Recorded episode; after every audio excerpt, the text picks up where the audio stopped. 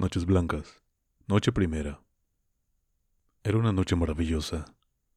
Una de esas noches, amable lector, que quizá solo existen en nuestros años mozos. El cielo estaba tan estrellado, tan luminoso, que mirándolo no podía uno menos de preguntarse. Pero es posible que bajo un cielo como este pueda vivir tanta gente atravilaria y caprichosa. Esta, amable lector, es también una pregunta de los años mozos. Muy de los años mozos. Pero Dios quiera que te la hagas a menudo. Hablando de gente atrabiliaria, y por varios motivos, caprichosa, debo recordar mi primera buena conducta durante todo este día. Ya desde la mañana me atormentaba una extraña melancolía. Me pareció de pronto que a mí, hombre solitario, me abandonaba todo el mundo, que todos me rehuían. Claro que tienes derecho a preguntar, ¿y quiénes son todos esos? Todos. Pues ya hace ocho años que vivo en Petersburgo y no he podido trabar conocimiento con nadie. Pero qué falta me hace conocer gente alguna, porque aun sin ella, a mí, todo Petersburgo me es conocido. He aquí, ¿por qué me pareció que todos me abandonaban, cuando Petersburgo entero se levantó y acto seguido salió para el campo. Fue horrible quedarme solo. Durante tres días enteros recorrí la ciudad dominado por una profunda angustia, sin darme clara cuenta de lo que me pasaba. Fui a la perspectiva Nevsky, fui a los jardines, me pasé por los muelles, y pues bien, no vi ni una sola de esas personas que solía encontrar durante todo el año, en tal o cual lugar, a esta o aquella hora. Estas personas, por supuesto, no me conocen a mí, pero yo sí las conozco a todas ellas. Las conozco a fondo. Casi me he aprendido de memoria sus fisionomías. Me alegro cuando las veo alegres y me entristezco cuando las veo tristes. Estuve a punto de trabar amistad con un anciano a quien encontraba todos los días a la misma hora en la fontanca. Qué rostro tan impresionante, tan pensativo el suyo. Caminaba murmurando continuamente y accionando con la mano izquierda, mientras que con la derecha blandía un bastón con puño de oro. Él también se percató de mí me miraba con vivo interés. Estoy seguro de que se ponía triste si por ventura yo no pasaba esa hora precisa por ese lugar en la fontanca. He ahí porque algunas veces estuvimos a punto de saludarnos, sobre todo cuando estábamos de buen humor. No hace mucho, cuando nos encontramos al cabo de tres días de no vernos, casi nos llevamos la mano al sombrero pero afortunadamente nos dimos cuenta a tiempo. Bajamos el brazo y pasamos uno junto a otro con un gesto de simpatía. También las casas me son conocidas. Cuando voy por la calle, parece que cada una de ellas me sale al encuentro. Me mira con todas sus ventanas y casi me dice, Hola, ¿qué tal? Yo, gracias a Dios, voy bien. En mayo mañana en un piso. A mí mañana me ponen reparaciones. O bien, Estuve a punto de arder y me llevé un buen susto. Y así, por el estilo. Entre ellas tengo mis preferidas, mis amigas íntimas. Una de ellas tiene la intención de ponerse en tratamiento este verano con un arquitecto. Iré de propósito a verla todos los días para que no la curen al buen tuntún. Dios la proteja. Nunca olvidaré lo que me pasó con una casita preciosa pintada de rosa claro. Era una casita adorable, de piedra, me miraba de un modo tan afable y observaba con tanto orgullo a sus desagravadas vecinas que mi corazón se henchía de gozo cuando pasaban de ella. Pero de repente, la semana pasada, cuando bajaba por la calle, eché una mirada a mi amiga y oí un grito de dolor. Me van a pintar de amarillo, malvados, bárbaros. No han perdonado nada, ni siquiera las columnas o las cornisas. Y mi amiga se ha puesto amarilla como un canario. A mí Casi me dio un ataque de ictericia con ese motivo. Y esta es la hora en la que no he tenido las fuerzas para ir a ver a mi pobre amiga desecrada, teñida del color nacional del Imperio Celeste. Así pues, lector, ya ves de qué manera conozco a todo Petersburgo. Ya he dicho que durante tres días enteros me estuvo atormentando la inquietud hasta que por fin averigüé su causa. En la calle no me sentía bien, este ya no está aquí, ni este otro, ¿A dónde habrá ido aquel otro? Ni tampoco en casa. Durante dos noches seguidas hice un esfuerzo. ¿Qué echo de menos en mi rincón? Porque es tan molesto permanecer en él. Miraba perplejo las paredes verdes y mugrientas. El techo, cubierto de telarañas que con gran éxito cultivaba Matreona. Volví a examinar todo mi mobiliario, a inspeccionar cada silla, pensando si no estaría ahí la clave de mi malestar. Porque basta que con una sola de mis cosas no esté en su lugar para que ya no me sienta bien. Miré por la ventana y todo en vano. No hallé alivio. Decidí incluso llamar a Matriona y reprenderla paternalmente por lo de las telarañas, y en general por la falta de limpieza. Pero ella se limitó a mirarme con asombro y me volvió la espalda sin decir palabra. Así pues, las telarañas siguen todavía felizmente en su sitio. Por fin esta mañana logré averiguar de qué se trataba. Pues nada, que todo el mundo estaba saliendo de estampía para el campo. Pido perdón por la frase vulgar, pero es que ahora no estoy para expresarme en estilo elevado, porque así como suena, todo lo que encierra Petersburgo se iba a pie o en vehículo al campo. Todo caballero, de digno y próspero aspecto, que tomaba un coche de alquiler, se convertía al punto de mis ojos en un honrado padre de familia, que después de las consabidas labores de su cargo, se dirigía desembarazado de equipaje al seno de su familia en una casa de campo. Cada transentue tomaba ahora un aire singular, como si quiera decir a sus congéneres, nosotros, señores, estamos aquí solo de paso. Dentro de un par de horas nos vamos al campo. Se abrió una ventana se oía primero el teclear de unos dedos finos y blancos como el azúcar. Asomaba la cabeza de una muchacha bonita que llamaba al vendedor de flores. Al punto que me figuraba yo que esas flores se compraban no para disfrutar de ellas y de la primavera en el aire cargado de una habitación ciudadana, sino porque todos iban al campo y querían llevarse las flores consigo. Pero hay más, y es que ya había adquirido tal destreza con ese nuevo e insólito género de descubrimientos que podía, sin equivocarme, guiado solo por el aspecto físico, determinar en qué tipo de casa de campo vivía cada cual. Los que las tenían en las islas Kameny o o en el camino de Peterhof se distinguían por la estudiada elegancia de sus modales, por su atildada indumentaria veraniega y por los soberbios carruajes en que venían a la ciudad. Los que las tenían en Pargolov o aún más lejos impresionaban desde el primer momento por su presencia y prudencia. Los de la isla Kretovsky destacaban por su continente invariablemente alegre.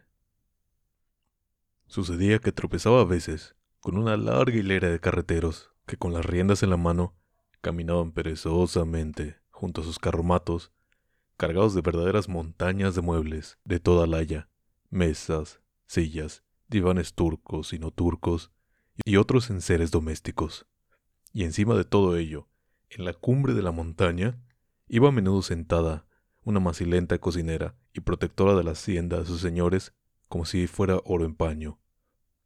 O veía pasar cargadas a los topes de utensilios domésticos barcas que se deslizaban por el Neva o la Fontanca hasta el río Chorny o las islas. Los carros y las barcas se multiplicaban por diez o por cientos ante mis ojos, Parecía que todo se levantaba y se iba, que todo se trasladaba al campo en caravanas enteras, que Petersburgo entero amenazaba con quedarse desierto. Y llegué al punto de tener vergüenza, de sentirme ofendido y triste, porque yo no tenía dónde ir, ni por qué ir al campo, pero estaba dispuesto a irme con cualquier carromato, con cualquier caballero de aspecto respetable que me alquilara un coche de punto. Nadie, sin embargo, absolutamente nadie me invitaba. Era como si se hubieran olvidado de mí, como si efectivamente fuera un extraño para todos. Anduve mucho y largo tiempo, hasta que, como me ocurre a menudo, perdí la noción de dónde estaba, y cuando volví en mí, acuerdo que me hallé en las puertas de la ciudad. De pronto me sentí contento. Rebasé el puesto de peaje y me adentré por los sembrados y las praderas sin parar mientes en el cansancio sintiendo solo cómo todo mi cuerpo se me quitaba un peso del alma. Los transeúntes me miraban con tanta afabilidad que diría que les faltaba poco para saludarme. No sé por qué todos estaban tan alegres, y todos, sin excepción, iban fumando cigarros. También yo estaba alegre, alegre como hasta entonces nunca lo había estado. Era como si de pronto me encontrase en Italia. Tanto me afecta la naturaleza a mí, hombre de ciudad, medio enfermo, que casi comenzaba a asfixiarme entre los muros urbanos. Hay algo inefablemente conmovedor en nuestra naturaleza petersburguesa. Cuando la llegada de la primavera despliega de pronto toda su pujanza, todas las fuerzas que el cielo la ha dotado, cuando gallardea, se engalana y se tiñe con los mil matices de las flores. Me recuerda a una de esas muchachas endebles y enfermizas a las que a veces se mira con lástima y a veces con una especie de afecto compasivo. A veces sencillamente no se fija en ellas, pero de pronto, en un abrir y cerrar de ojos, sin que se sepa cómo, se convierten en beldades singulares y prodigiosas. Y uno, asombrado, cautivado, se pregunta sin más, ¿qué impulso ha hecho brillar con tal fuego esos ojos tristes y pensativos, que ha hecho volver la sangre esas mejillas pálidas y sumidas? ¿Qué ha regado de pasión los rasgos de ese tierno rostro? ¿De qué palpita ese pecho? ¿Qué ha traído de súbita vida, vigor y belleza al rostro de la pobre muchacha? ¿Qué le ha hecho iluminarse con tal sonrisa, animarse con esa risa cegadora y chispeante? Mira uno en torno suyo buscando a alguien, sospechando algo. Pero pasa ese momento, y quizás al día siguiente encuentra uno la misma mirada vaga y pensativa de antes, el mismo rostro pálido, la misma humildad y timidez en los movimientos, y más aún, remordimiento, rastros de cierta torva melancolía y aún irritación ante el momentáneo enardecimiento. Y la pena uno, que es instantánea belleza, se haya marchitado de manera tan rápida e irrevocable, que haya brillado tan engañosa e ineficaz ante uno. La pena que él ni siquiera hubiese tiempo bastante para enamorarse de ella. Mi noche, sin embargo, fue mejor que el día. He aquí lo que pasó. Regresé de la ciudad muy tarde. Ya daban las diez cuando llegué cerca de mi casa. Mi camino me llevaba por el muelle del canal, en el que a esa hora no encontré un alma viviente, aunque es verdad que es que vivo en uno de los barrios más apartados de la ciudad, iba cantando, porque cuando me siento feliz, siempre tarareo algo entre los dientes. Como cualquier hombre feliz que carece de amigos o de buenos conocidos, y que cuando llega el momento alegre, no tiene con quien compartir su alegría. De repente, me sucedió aún la aventura más inesperada. A unos pasos de mí, de codos en la barandilla del muelle, estaba una mujer que parecía observar con gran atención el agua turbia del canal. Vestía un chal negro muy coqueto y llevaba un bonito sombrero amarillo. Es, sin duda, joven y morena, pensé. Por lo visto, no había oído mis pasos y ni siquiera se movió, cuando, conteniendo el aliento y con el corazón al galope, pasé junto a ella. Es extraño, me dije.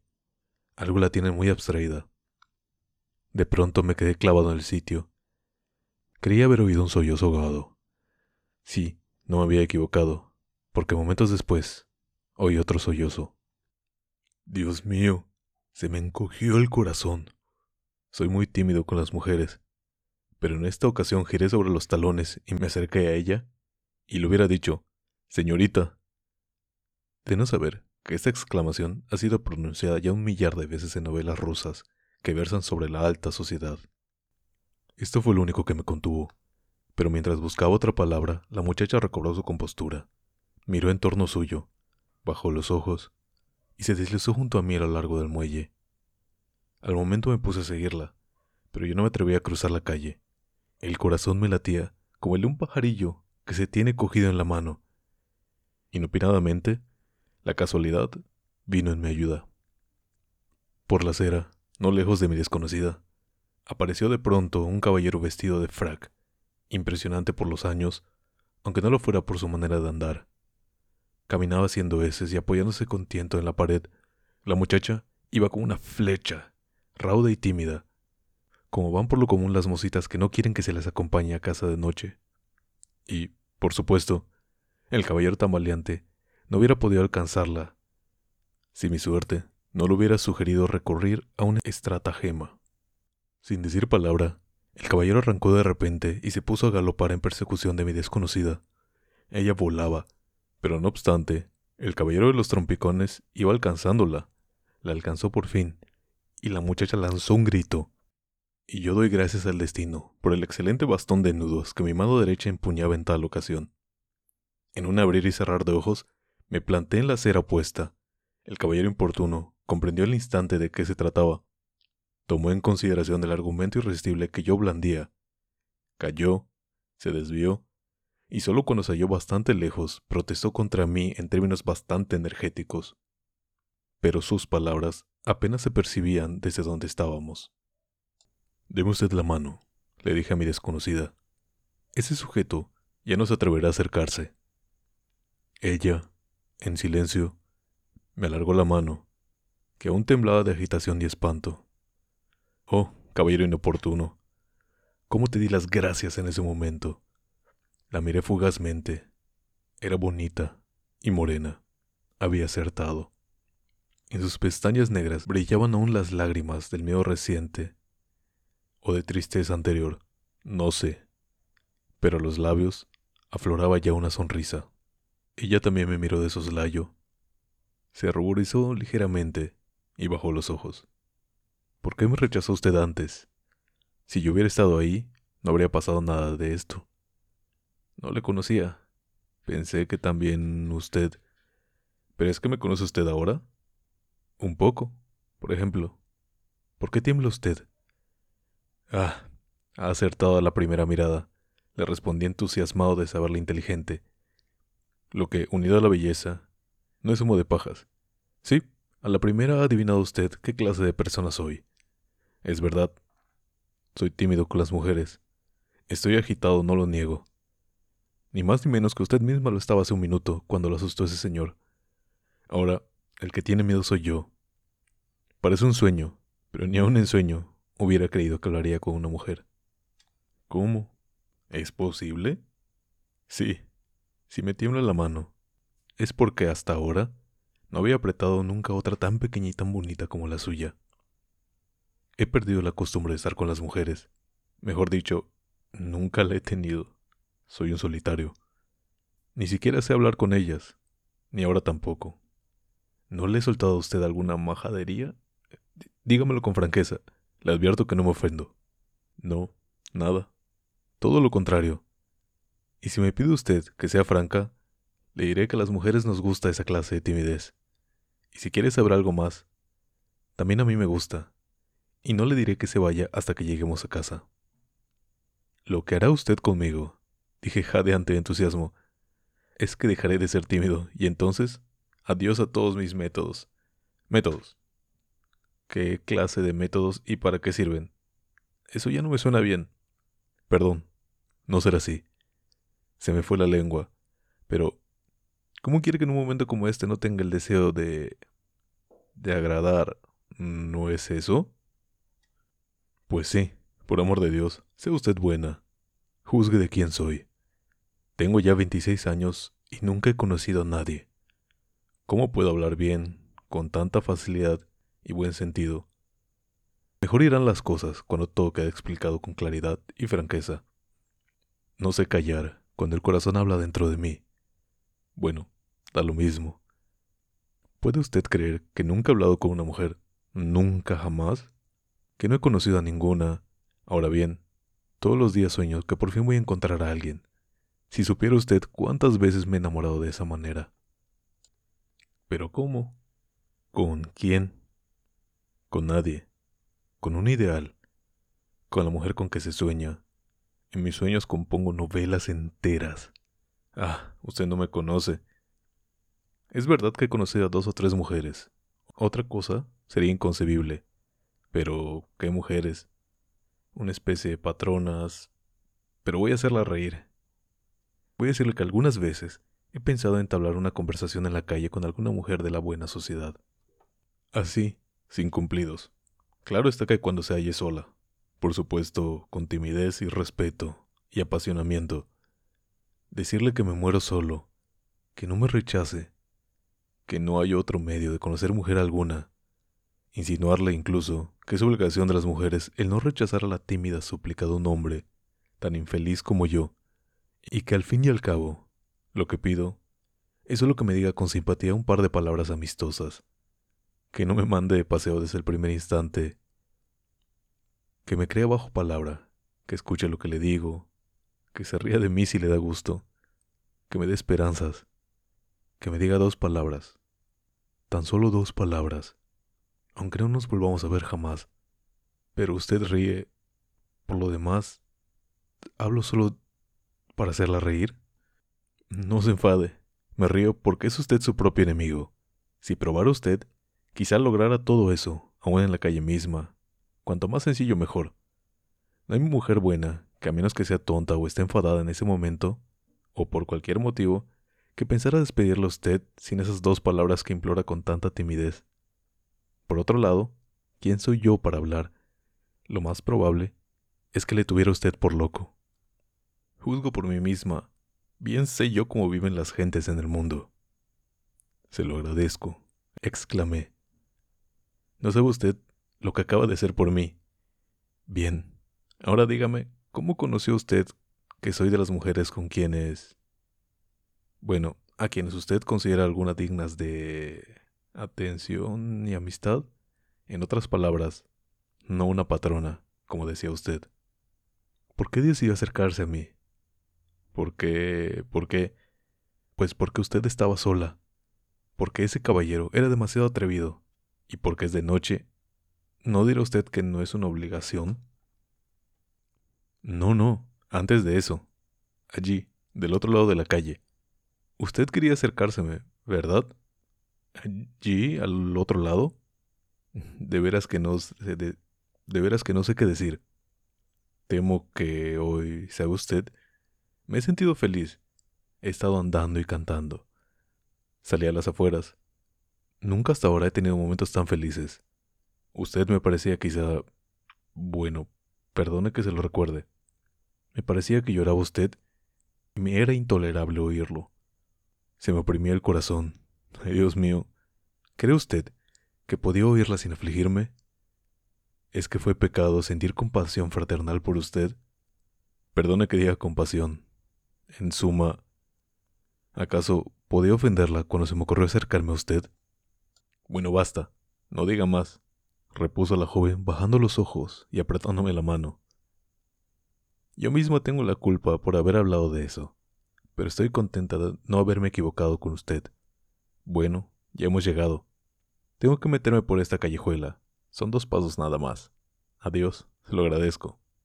Pero es posible de veras que no volvamos a vernos. ¿Es posible que las cosas queden así? Mire, dijo sonriendo la muchacha. Al principio solo quería usted dos palabras, y ahora... Pero en fin, no le prometo nada, pero puede que nos encontremos. Mañana vengo aquí, dije. Ah, perdone, ya estoy exigiendo. Sí, es usted muy impaciente, exige casi. Escuche, la interrumpí. Perdone que se lo diga otra vez, pero no puedo dejar de venir mañana aquí. Soy un soñador. Hay en mí tan poca vida real. Los momentos como este, como el de ahora, son para mí tan raros que me es imposible no repetirlos en mis sueños. Voy a soñar con usted toda la noche, toda la semana, todo el año. Mañana vendré aquí sin falta, aquí mismo, a este sitio, a esta misma hora, y seré feliz recordando el día de hoy. Este sitio ya me es querido. Tengo otros dos o tres sitios como este en Petersburgo. Una vez lloré recordando algo igual que usted. Quién sabe. Quizás también hace diez minutos lloraba recordando alguna cosa, pero perdón. Estoy desbarrado de nuevo. Puede que usted, alguna vez, fuera especialmente feliz en ese lugar. Mm, bueno, dijo la muchacha. Quizá yo venga también aquí mañana. A las diez también. Veo que ya no puedo impedirle, pero mire, es que necesito venir aquí. No piense usted que le doy una cita. Le aseguro que tengo que estar aquí por asuntos míos. Ahora bien, se lo digo sin titubeos, no me importaría que también viniera usted en primer lugar, porque podrían ocurrir otros incidentes desagradables como el de hoy. Pero dejemos eso. En suma, sencillamente me gustaría verle, para decirle dos palabras. Ahora, vamos a ver. ¿No me condena usted?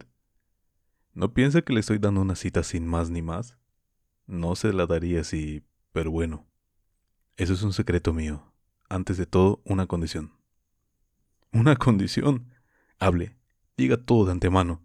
Estoy de acuerdo con todo, dispuesto a todo, exclamé exaltado. Respondo de mí, seré atento, respetuoso. Usted me conoce. Precisamente porque le conozco le invito para mañana, dijo el joven riendo. Le conozco muy bien, pero mire, venga con una condición. En primer lugar, sea usted bueno y haga lo que le pido. Ya ve que hablo con franqueza. No se enamore de mí. Eso no puede ser, se lo aseguro.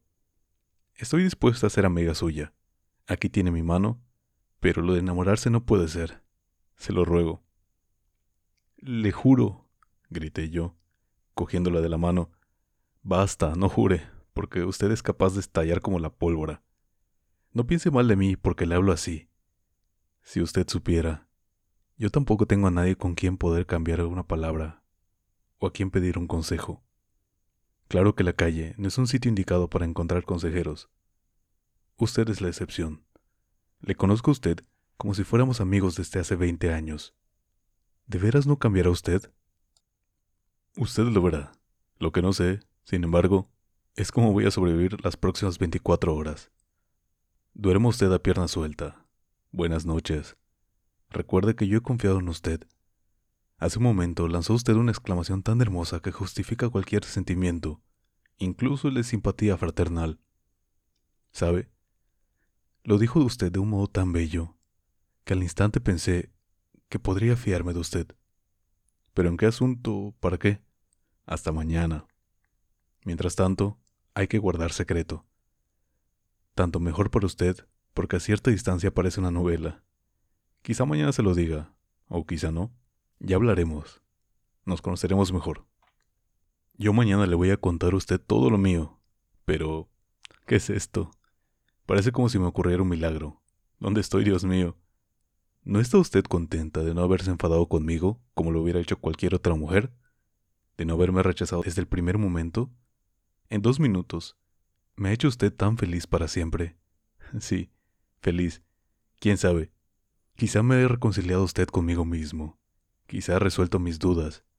Quizá hay también para mí minutos así. Pero ya le contaré todo mañana. Ya se enterará usted de todo. Bueno, acepto. Usted empezará. De acuerdo. Hasta la vista. Hasta la vista. Nos separamos. Pasé la noche andando, sin decidirme volver a casa. Me sentía tan feliz. Hasta mañana.